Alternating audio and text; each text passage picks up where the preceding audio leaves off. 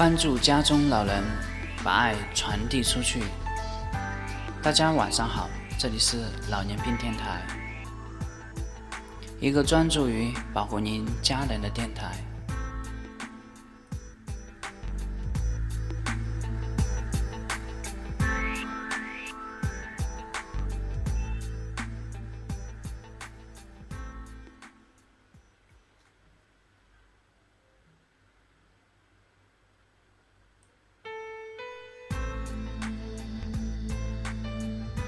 那么这一期的节目呢，建辉将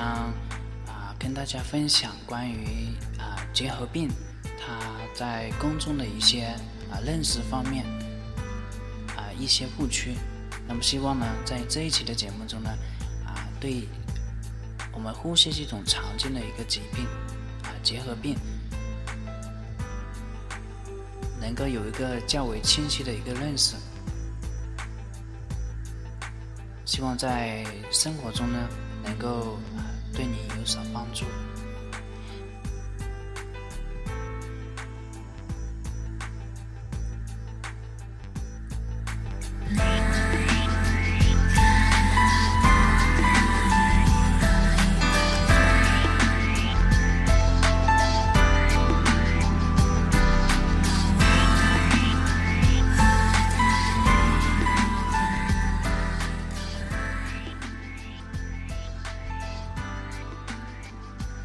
那么结核病呢？它其实在古代是吧，甚至在我们的父辈呃那一代呢，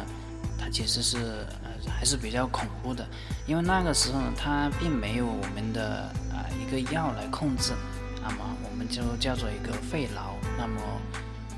在那个年代，他们都是非常的恐惧这个病的。那么到了现代呢，啊。特别是我们出了这个卡介苗以后呢，啊，以为很多人啊，说起这个结核病呢，啊，很多人都会嗤之以鼻，就是说啊，不是很非常的重视。那么其实呢，啊，结核它其实一直潜伏在我们的一个身边，啊，因为很多这种普通的民众，他对结核认识不够。指部分的结核病人呢没有被发现，啊，并在啊群这个群众中散在了一个传播，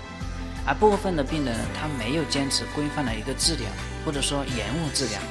啊，甚至导致一个复发。那么还有普通的民众呢，他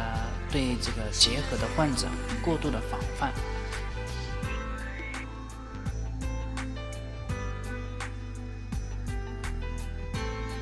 那么其实对于结核病呢，我们啊既不能放松警惕，也不要过度的一个担心，啊一定要在认识这个疾病它的特性、症状、表现，还有我们的治疗原则基础上呢，正确的一个应对，达到一个科学的一个防治。那么在生活中，我们啊通常会有一些什么样的误区呢？那么其实啊，那么接下来的时间里呢？将会将带大家啊共同来学习和探讨。那么第一个呢啊，它就是这个我们在医院它一般都会做这个结核菌素试验。那么很多人就认为啊，这个结核菌素试验，我们说有了阳性，那么它就是结核病。那么其实结合菌素试验，也就我们所说的呃 PPD 皮试，呃，其实主要用于结合菌素啊感染的流行病学的一个调查，啊，还有这附属啊结核病的一个辅助的诊断，以及呢检测卡介苗接种它是否成功。许多人错误的认为这个 PPD 皮试呢啊阳性，啊它就是患了结核病，啊实际上呢。啊，在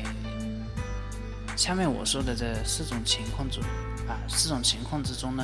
啊，它都可以出现这种 PPT 试验的一个皮试的一个阳性。那么第一个呢，它就是啊，曾经感染过啊结核菌啊，但是没有发病啊这一类的人群。第二个呢，它就是这个啊曾经患过结核病的，到现在呢，基本上已经康复了，或者完全康复了。那么第三个呢，就是接种过卡介苗的，比如说我们的小孩。啊，第四个呢，啊，他的这种啊，我们所惧怕就是这种啊，目前正在患这种结核病的。那么具体是哪一种情况呢？还需要有专业的医生他仔细的去辨别。一般来说呢，儿童结核菌素皮试啊试验一个强阳性的啊，是机体内啊患结核病的可能性呢啊是大一些。那么第二个呢啊，就是很多人他认为这个结核病呢，啊，因为我们说它会传染，那么啊。他们都认为这个结核菌啊，结核患了结核病的患者，他必须住院隔离一个治疗。那么其实这种观点它还是比较片面啊。一般的结核患者呢，具有传染性的时候呢，他是需要隔离的一个隔离的治疗。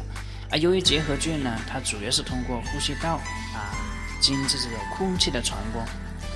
啊，所以呢，只有排菌的肺结核患者呢，才具有传染性。那么，即使是排菌的肺结核患者呢，在接受抗结核治疗二到四周以后呢，其实痰内的这个结核菌呢，迅速的一个减少，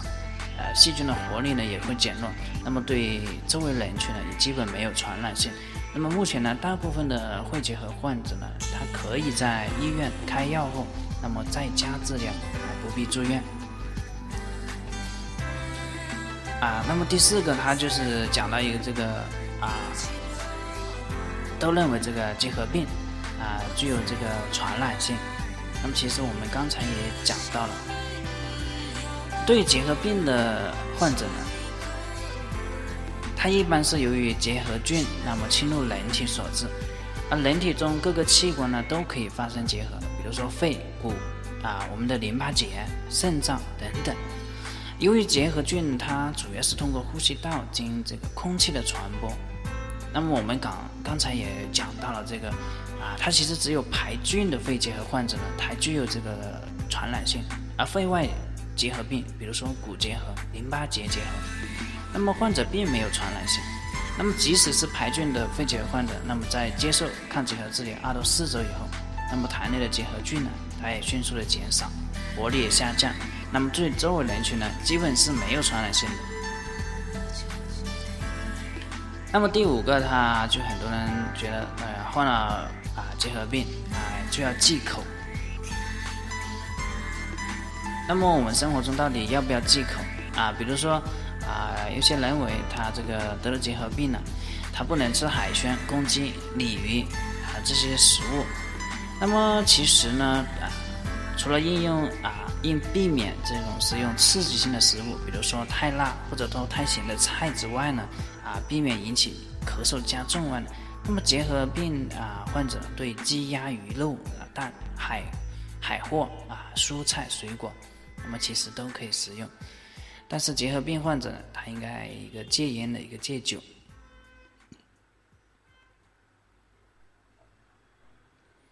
啊，第六个呢，就这种，是不是服药之后啊，我们说的症状的一个消失，它就可以停药呢？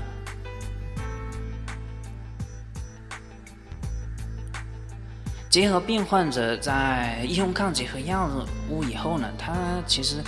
许多不适的症状呢，可在短期内就是可以消失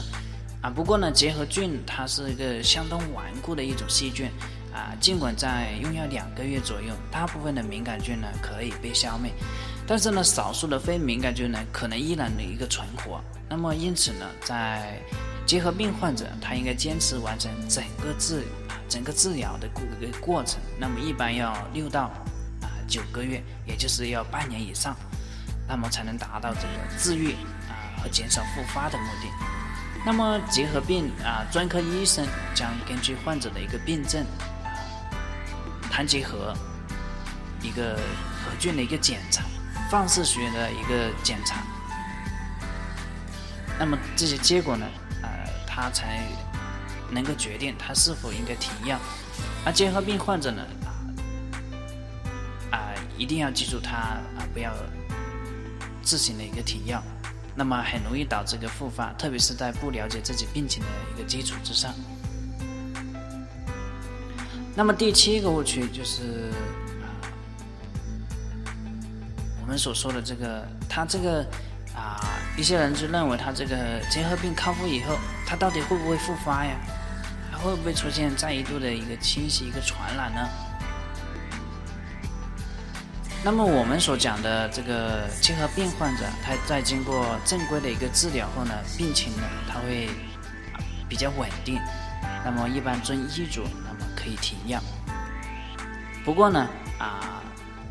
在我们体内的这种结核菌呢，它并没有完全被消灭，那么仍可能有极少量所谓的休眠菌，或者说雌损菌。那么一旦机体免疫力的一个下降，那么这些细菌呢就会慢慢的生长繁殖。那么当细菌量达到一个数量之后呢，那么结核病就会复发，那么出现类似的一个啊临床症状。因此呢，结核病患人的。啊，我们说结核病患者他康复之后呢，他应该保持一种健康的一个生活方式，啊，合理的膳食，锻炼身体，避免受凉，那么才是防止啊结核病复发的一个关键。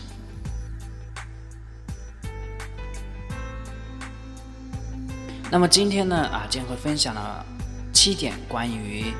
啊我们结核病它一个防治啊。以及治疗的过程中，啊，我们经常遇到的一些疑问和困惑，那么希望在这期节目中呢，啊，能够帮助到大家，啊，更加全面的了解了肺结核，啊，以及不要忽视的肺结核在我们生活中，它依然扮演着啊一种不一样的角色。那么今天的节目就到这里，感谢您的收听，我们下期节目再见。